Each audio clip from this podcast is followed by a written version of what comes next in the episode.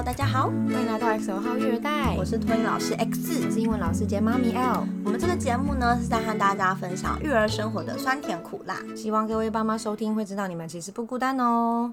我前一阵子在亲子天下看到一篇文章，就是有一个作者他分享他就地取材，把一些日常生活中常看到的一些东西变成教材，让他的小孩可以在家里面玩，不管是颜色配对啊、数量啊、手眼协调啊，或是有认知的，比如说数字跟方向等等的，那就让我们想到，我们也可以来分享一下，平常我们可能会跟小朋友玩什么游戏，或是曾经玩过什么游戏。那在这之前呢，就我想要另外跟大家推荐一个 App，叫做 Pinterest。那它就是在上面可以有非常多的别人 PO 的分享，不管是一些海报的素材，还甚至是你比如说想做劳作，可是你没有灵感、没有方向，你就可以打一些关键字，中英都可以，然后就可以看一下别人是怎么做的。那它就是也会有点像演算法的机制，就你常常搜寻什么类的，如果你常看一些跟小孩有关的东西，它后面就会常常跳出就是这类的东西给你看，那你就可以比较快速的去找到说，诶，符合你需求的东西。那像我自己在做小孩的劳作的时候，我有时候会画到没有灵感，那我就去上面就翻一圈，就发现，诶，我有新的想法了。有时候我会在网络上面看到一些，就突然间会看到一些蛮适合的，哎，就哎哎好像不错，我可以拿起来做，哎，所以就很推荐爸爸妈妈或听众们使用。嗯，那这边想要先跟大家分享，说我托运中心会让小孩玩些什么游戏。那之前也是在我做劳作的时候，误打误撞发生一件很好笑的事情，是，呃，我那时候想要让小孩玩穿线版的劳作，所以我那时候就是拿纸板啊在打洞，然后所以我就在剪毛线，就是试说我的线要多长才能把一个完整的图形串好啊。然后那边剪毛线的时候，因为毛线很长一捆嘛，所以我那边放线的时候，小孩就来 玩我的毛线团，跟猫一样吗？对，跟猫一样。然后我想说哈。你们这也想玩，然后我就很好奇，想说看到你在拉的时候，那个毛线球就滚滚滚的样子，他们觉得很有趣吧？对，然后后来我想说，哎，这给我一个灵感，然后我就开始剪有长有短的线，因为我就是剪完有剩嘛，所以我就剪有长有短的线，然后我就会举高，然后上面就底下挂一个玩具。然后有点像在钓鱼的感觉，他们要去摸玩具，对，然后我摸玩具，然后他如果抓到，就是他就赢了，就算他的，就可以玩那个玩具吗？呃，没有，就是让他拿在手上，然后最后就看谁抓到最多，谁就是第一名这样。然后，那我真的像钓钓鱼哎，小孩版的钓鱼，钓小孩，钓小孩，对他们玩的好开心哦。原本我不是要做这件事情，你知道吗？就原本是要准备要弄劳作了，真的是误打误撞，就误打误撞，然后就玩了半个小时，每个人玩的超开心，然后就一直跳，因为我可能在拉高那个瞬间，他们就。往上跳嘛，就想抓，手要伸长，要去摸，对啊，摸伸长摸不到就会变跳，所以就是也变成是一个很好的手眼协调跟大肌肉的运动。嗯，对。然后另外一个是我之前想要让小孩练习丢球，那可是因为我托运中心小孩很小，他们丢这个动作其实还不是很熟练。那我那时候想说，那就算我拿一个很大的箱子啊，让他们丢进去好了，其实也。对他们是瞄准真的太难了，嗯，所以我就想了很久，说，哎，那到底要怎么样可以让他们知道说他们自己有成功丢，然后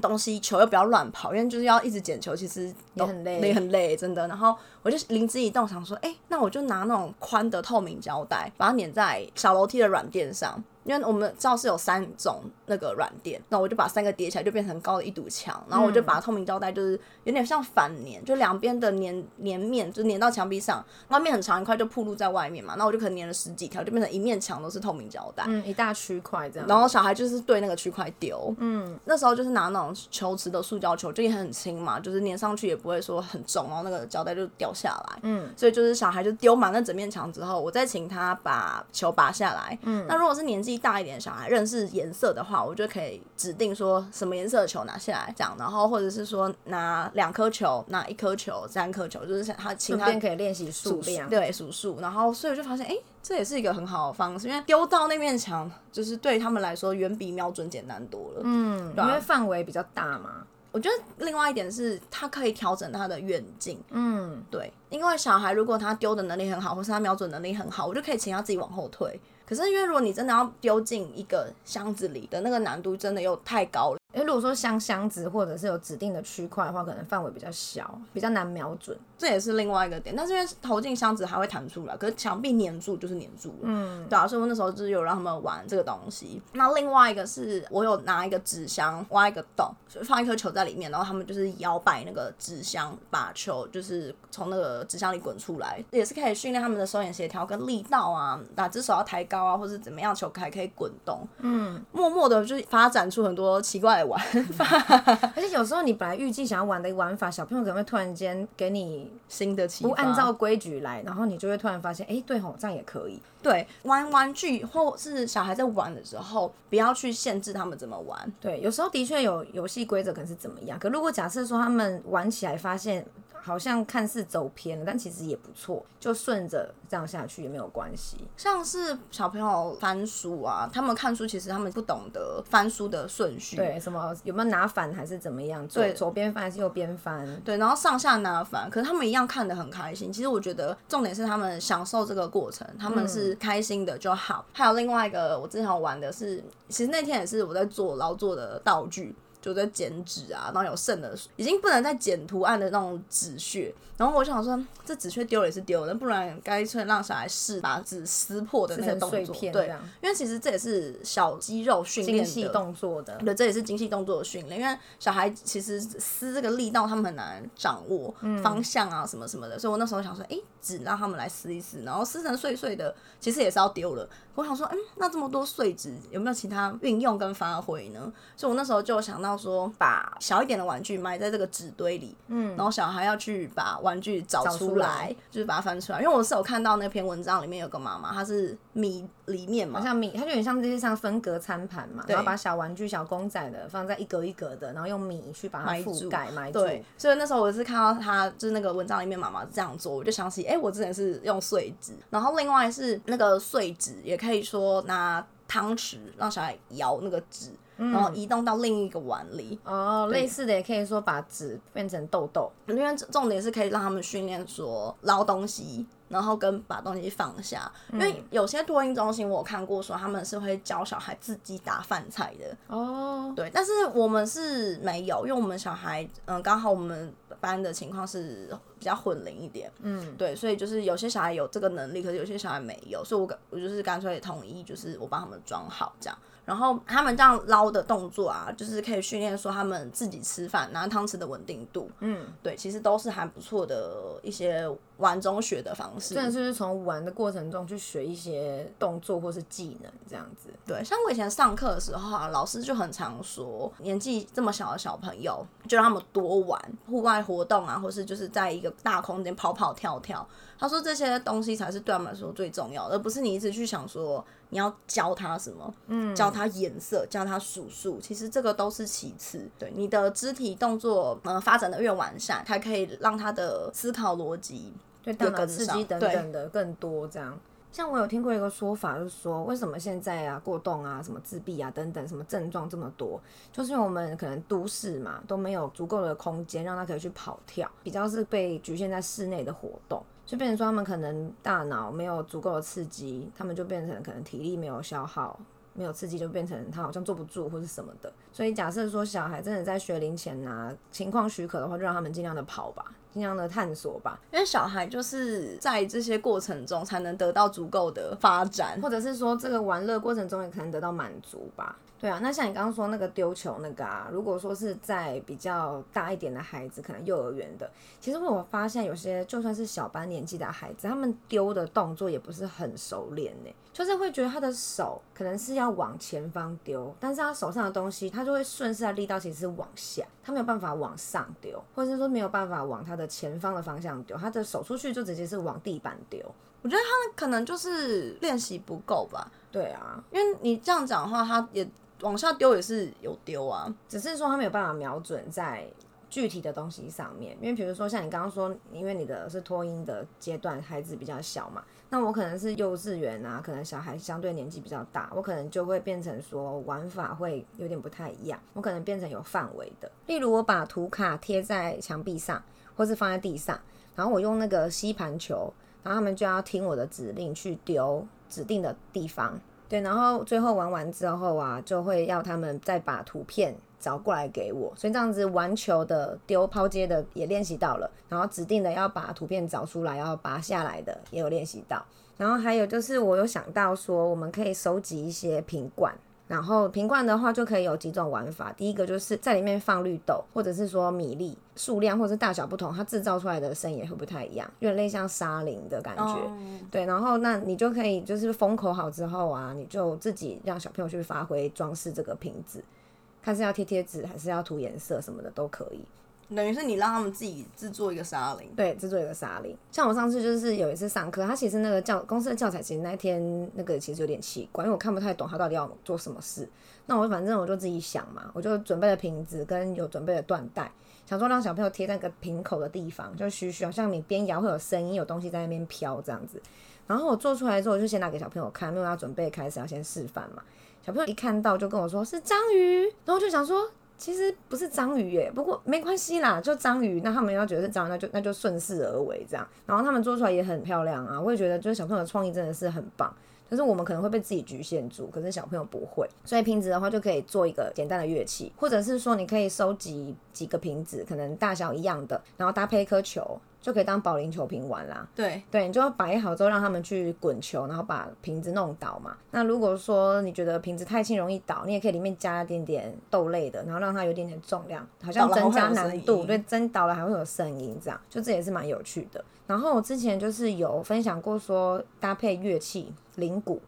让小朋友感觉球跳动的样子嘛。那我就想到，如果是跳动，我们也可以利用乒乓球。然后收集像布丁杯那种，可是这可能可能就是要适合年纪比较大的孩子，因为手眼协调要够好，控制这个球的力道也要够好。你可以让他们弹弹弹，然后弹掉进布丁杯里面。你以为这玩综艺游戏啊？我还吹乒乓球嘞，那个太难了啦！那个吹那个什么面粉堆里面吹，那个真的太难了。或者是你把那个杯子啊固定在那个桌子的那个边缘外面，然后让他小朋友球滚，然后滚球。对，因为那个文章里面是提到妈妈。呃分享说他们是类似那样子的方式，用纸杯，然后呢是滚核桃。那我觉得如果我们平常没有去买核桃，或者是你可能怕你核桃久放会不会有什么变质的问题，那就用乒乓球。或是球池的球也可以，然后你变成拿支碗装。对，就是可以去因应爸妈手上有什么材料可以去做调整，那就是类似的模式。但我觉得滚球这种游戏就主要是力道的控制嘛，也是有练习到大肌肉，跟它必须要比如说弹进杯子里，或是要滚进杯子里，滚到指定的区域，这也是一个手眼协调，因为你必须要看方向嘛。如果你看左边，可是你手往右边去，那怎怎么滚都不会进啊。对啊，对啊，所以就是这也是一种练习的方式，这样子。我还有玩过一个，就是因为类像惊喜箱的概念。如果说人在不知道的情况下会怕嘛，所以我就是拿我平常那个上课的教具，就是字母的磁铁，然后我是用一个有点不透明的雾状的拉链袋装起来。那我都跟小朋友说不要看，然后去抽，他们抽到什么就告诉我这是什么东西。怎么可能不看呢？因为不要看就要看。对，但是我这边怎么还要遮住他们眼睛，然后他们都觉得很好玩，就故意在那边跟我在那边躲来躲去这样。我让他遮住，你就一直调角度要。对，所以我想说，这过程中反正就让他们好玩啦。那真的有没有看到也就不是那么重要了。反正他们就会抽出一个磁铁，然后就会跟我说是什么。那同样的道理也可以就换成一个布袋啊，换成一个什么。比较方便拿取的东西，你就把一些小玩具或什么东西放进去，让小朋友随便抽抽出来是什么，他就告诉你这是什么。看你是要跟他练习物品呢，还是说颜色，还是说数量，就是可以随意发挥这样子。像我们之前有玩过类似你那个惊喜箱的概念，可是我们那时候都是放一些触觉物，嗯，硬的东西、软的东西，然后材质粗糙的或是材质柔顺的，就是他们手有一个人体验。就是触感的练习，这样对。然后一开始也是啊，他们要把手伸进去的时候，好像要他命一样，会害怕吧？对，就是死活不肯把手伸进去，然后一直缩。哦，对啊，我觉得蛮好笑的。所以可能小朋友真的是在不知道的情况下就会害怕，所以可能大人要稍微引导一下，还是你要在他面前说：“你看，我要把什么东西放进去喽。”然后藏了一个他想玩的玩具，然后你说：“那你们去把它找出来之类的。”这我那时候是没有想那么多啦，因为后来我就是请一个敢玩的，就玩给大家看，然后他们就看到从里面变出好多东西，他们就 OK 了。对，小孩子，我觉得有时候他们就是看同才试过一次，他们可能就比较没那么怕。因为我觉得就连幼儿园的小孩，有些也是会这样啊，第一次尝试不敢，他可能要先看过别人做过之后，示范几次之后，他才会愿意尝试。可是不一定啊，因为我之前有让我们班小孩玩钻龙。然后我们那个专绒的布还是透光的哦。但是反正有一个小孩，那时候他才一岁两三个月吧，然后他就看到大家爬砖龙，他会一直盯着看，他也知道大家从左边出来，然后右边左边进左边进去，然后右边出来。然后我就想说，哦，那应该 OK，换他爬，就不肯，他就坐在那个门口，然后就一直挣扎，然后屁股是往后撸。我说不敢进去，他不敢进去。然后我想说，就是怎么会有小孩不想爬砖笼？因为我真的没看过，所以我那时候也是觉得很意外。凡事都有第一个，对。然后我，所以我那时候就想说，那我就把那个砖笼就是压短一点，因为很长嘛，我就可能把它压短一点，还是不肯进去。我之后是把那个砖笼直接捆成一个圈圈的那样子形状，就等于是它收纳的完成形态嘛，所以我就把它变成那种套火圈的感觉，然后我就叫它从那个圈圈钻出来就好了。那讲到圈圈，就还有大家应该有看过夜市那种套圈圈的游戏吧？像我就有买过，它就是有好几个圆柱，你可以把它堆叠起来，然后有那个圈圈可以套，就像一个锥状的物品这样套。所以圈圈也是有小的或者是大，就看你买到什么类型的。然后像这种，如果假设你有圈圈呢，你就可以让小朋友玩套圈圈的游戏。就比如说你把家里面的一些小玩具摆在地上，就自制夜市，然后套中哪一个，套中哪一个就把它拿去玩。或者是说，你可以练习它套套近一点，可能站近一点，那手一放就可以套住嘛。可是其实我真的觉得这个真的不容易，大人都要玩对，这样你站原地套都不见得会套得近，因为可能会弹出来，或者是会滚，或者是会滑。那你可以从近的练习到远，先从大的圈圈开始练习到小的圈圈，就这也可以。像我上课也会跟小朋友玩，比如说期末的时候，我就放几个贴纸小玩具，然后他们套套到什么就给他们。他们也很开心啊，哦，对，有成就感啊。对啊，那如果说没有这种小圈圈，可能家里面看有没有什么类似像呼啦圈那种圈圈，也可以让小朋友玩，好像跳格子的方式，左边端端端过去，再从右边端端端回来，就这也可以，也算是一种大肌肉的练习。我之前是会把就是像呼啦圈那种大小的圈圈，然后就是固定在不同的高度，然后。如果是低的小孩，就是要变成爬过去。嗯，如果是高的，我就会请他们用钻的，然后不可以把那个圈圈撞下来。哦，对，所以他们就在那个闯，有点像闯关的过程中，他们的身体是一直有高低起伏，爬来爬去。对对对对，就是也是蛮好玩的。或者是说，还有一个，因为我的幼儿园有一个算是教具吧，反正它就是手跟脚的形状，但是它是那种软的材质，然后有颗粒的，所以在用的过程就是，如果小朋友是直接，比如说手跟脚直接去触碰到的话，会会有一些可能颗粒的刺激啦。如果说家里面没有这种教具啊，也可以自己做。可能用手印或是脚印把它画下来，然后给小朋友涂颜色。涂颜色之后，看是用护背的方式还是什么加强它，不要让它容易坏嘛。然后就摆在地上，让他们跟着脚印或是跟着手印去爬去走。比如说你们涂不同颜色，就可以说去找什么颜色的脚印啊。那他们身体就一定要去趴在地上啊，或者是要弯腰啊，或者是脚要开一点啊，等等的。那最后呢，就是来跟大家分享一下，我最近买到两组桌游，我觉得还不错。最近买超多的。为了工作的需要买一堆，然后呢，其中一个是它是呃新天鹅堡的桌游，它叫做龟壳大风吹，这个我女儿蛮爱玩的，它适合年龄就是三岁以上，然后可以呢两到四个人玩，里面的道具就是有三个不同颜色的乌龟，绿色、红色跟黄色，然后龟壳是可以移动的，然后就有有一些方形的卡牌，那它的卡牌就是上面会显示，比如说绿色的乌龟，绿色的壳。好，或者是绿色乌龟，红色的壳，就是组合不一样。那它玩法呢还蛮多种的，大家也可以自己去探索。像它的玩法呢是说，每个人玩的时候先把龟壳换位置，所以我可能会是绿色乌龟，红色壳，黄色乌龟，黄色壳，红色乌龟，绿色壳之类的。然后你就抽一张卡牌。如果这个卡牌是台面上有符合的，这张卡牌就是你的。那或者是说我跟我女儿玩的方法是说，我抽一张卡牌，让她去配对，配一样的乌龟颜色出来。然后我自己觉得这个卡牌可以玩另外一个记忆游戏，因为它有重复的，类似像钓鱼，就是你要去找说什么颜色的牌在哪里。所以我觉得这一组桌游还不错。你讲这让我想到，就是我们班有基本上红黄蓝绿色的四色积木。然后我同事之前他就是会印图卡，是比如说上面红色，下面蓝色，嗯，然后他就请小孩把积木拼成那样颜色出来，这样也是一个还蛮蛮耐玩的一个游戏，而且这个真的会需要思考，哎，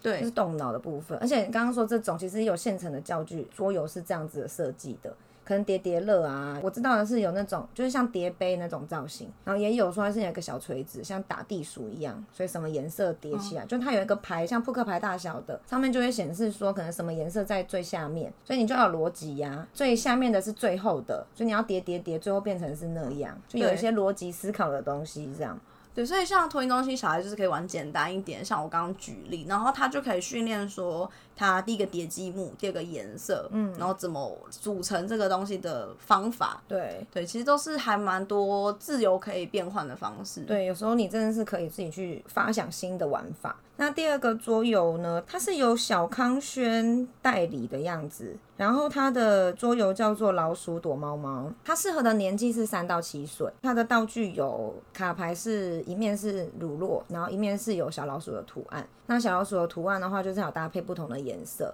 因为它的另外一个道具是小老鼠，有四只，分别是四个不同的颜色。所以它的玩法就是那个小老鼠是有点小激光，你压下去的时候会有不羁的声音，然后前面的鼻子那边有个小吸盘，你就要用那个吸盘去吸那个 cheese 那个牌，然后你要翻面就会看到呃里面老鼠什么颜色。如果你抽到这张牌是跟你手上的老鼠颜色相符的话，你就可以留着这张牌。然后它还有就是有彩虹颜色的老鼠，跟有猫咪躲在墙缝的，跟一只猫咪在睡觉的。那如果你抽到墙缝的猫咪的话，就是要把你手上有的老鼠牌跟这一张猫咪牌一起放到旁边去，就是等于损失一张牌这样。那如果你是抽到猫咪在睡觉的话，就是全场要安静。可以发出声音，因为那个小道具小老鼠会咕叽咕叽嘛，所以那个咕叽咕叽的声音要不能发出来。然后呢，它还会有牌是有六张会组成一张猫咪的样子，像拼图那样。所以就是在轮流玩的过程中，小朋友就会去选到不同的牌啊，有符合颜色还是没有符合，他要认得颜色。那最后的算的方式就是说，你全部的牌里面有几只老鼠。算老鼠的数量，对，算老鼠的数量，所以你拿到越多老鼠的，你就是越厉害，就是就是赢这样子。那我跟我女儿玩，就只是比较单纯的数牌有几张，我就问她说你有几张什么颜色的老鼠的牌，就数数数数，最后再说那你总共几张牌，因为有可能要彩虹老鼠嘛。对，就是我女儿也蛮开心的，所以我觉得这两组桌游只是她年龄呃适合，就是蛮小开始就可以玩了，或者是就算更小的，你也可以用你引导的方式去带她玩，也没有关系。你可以让她认识老鼠，对。然后你说老鼠有四种颜色嘛，就可以认识颜色。对。然后老鼠有四只嘛，就可以学数量，至少数到四这样子。像我觉得他怎么讲那些有桌游啊，真的是出的越来越丰富哎。对啊，我觉得现在桌游真的是好用心哦，真的。就是多到你不知道怎么选，都有一个很重要的概念是，大家要在旁边引导，嗯，跟小孩一起玩。那等小孩习惯说，哎，这个桌游可以怎么玩，这个东西它可以怎么操作之后，小孩自然而然会发展出他自己的一套玩法。那爸妈就可以渐渐的抽身离开，小孩就可以开始自己玩了。对啊，就是可以跟，比如说跟朋友玩啊，本来第一次玩可能是家长或是比如说老师引导小孩，慢慢就变成小孩可以跟同才互动。就是一个很好的社交方式的练习。我觉得另外一个点是，小孩要能够自己玩，以后才能比较独立一点点。嗯，对他才不会所有事情不自己想解决办法，然后就是一直找大人对协助。因为我们班上是真的感觉得出来，小孩有这样子的差异，就他能够自己玩的小朋友，他相对遇到困难的时候，他会先。自己想办法解决，嗯，他真的用了他的小脑袋瓜，真的想不到之后，他才会说老师帮忙！这样。对，可是有些小孩是他可能本来就不太会自己玩，然后他一遇到就是其实他真的是很小很小的一件事情，可能只是玩具掉地上，他就跟我说老师我玩具掉了，我就会说那你捡起来就好了，他就有点愣愣的就哦。这样，对，然后他就是那种平常都不自己玩，然后都是人家陪他玩，然后人家给他什么他就就拿什么，对，就是比较不会自己独立思考一点点，嗯，对，所以其实我觉得这种小细节都是从这种地方培养起来，就是不要忽略，因为看似没什么事情，但是其实很重要。其实对默默后面会养成很多，不管是个性或是习惯，对啊，所以不管是玩桌游啊，还是比如说在读书这件事情，都是刚开始需要大人去引导跟陪伴。然后建立好一个习惯跟模式之后，他才可以去自己思考怎么解决问题、怎么应用啊等等的这些能力都是很重要的。玩才是最重要的，尤其对于学龄前的孩子，学龄前小孩真的是玩比学任何的知识都还要重要。嗯，如果你今天很想教他颜色啊，你很想要教他数数，就是用玩玩具的方式、玩游戏的方式去学，去带入说你想教他的东西，嗯，这样子效果绝对是比你真的认真的坐在那边教他好很多倍。对，以上就是我们今天的节目内容，喜欢的话欢迎订阅及分享，也可以到 Instagram 或是 Facebook 来找我们哦。谢谢大家，拜拜，拜拜。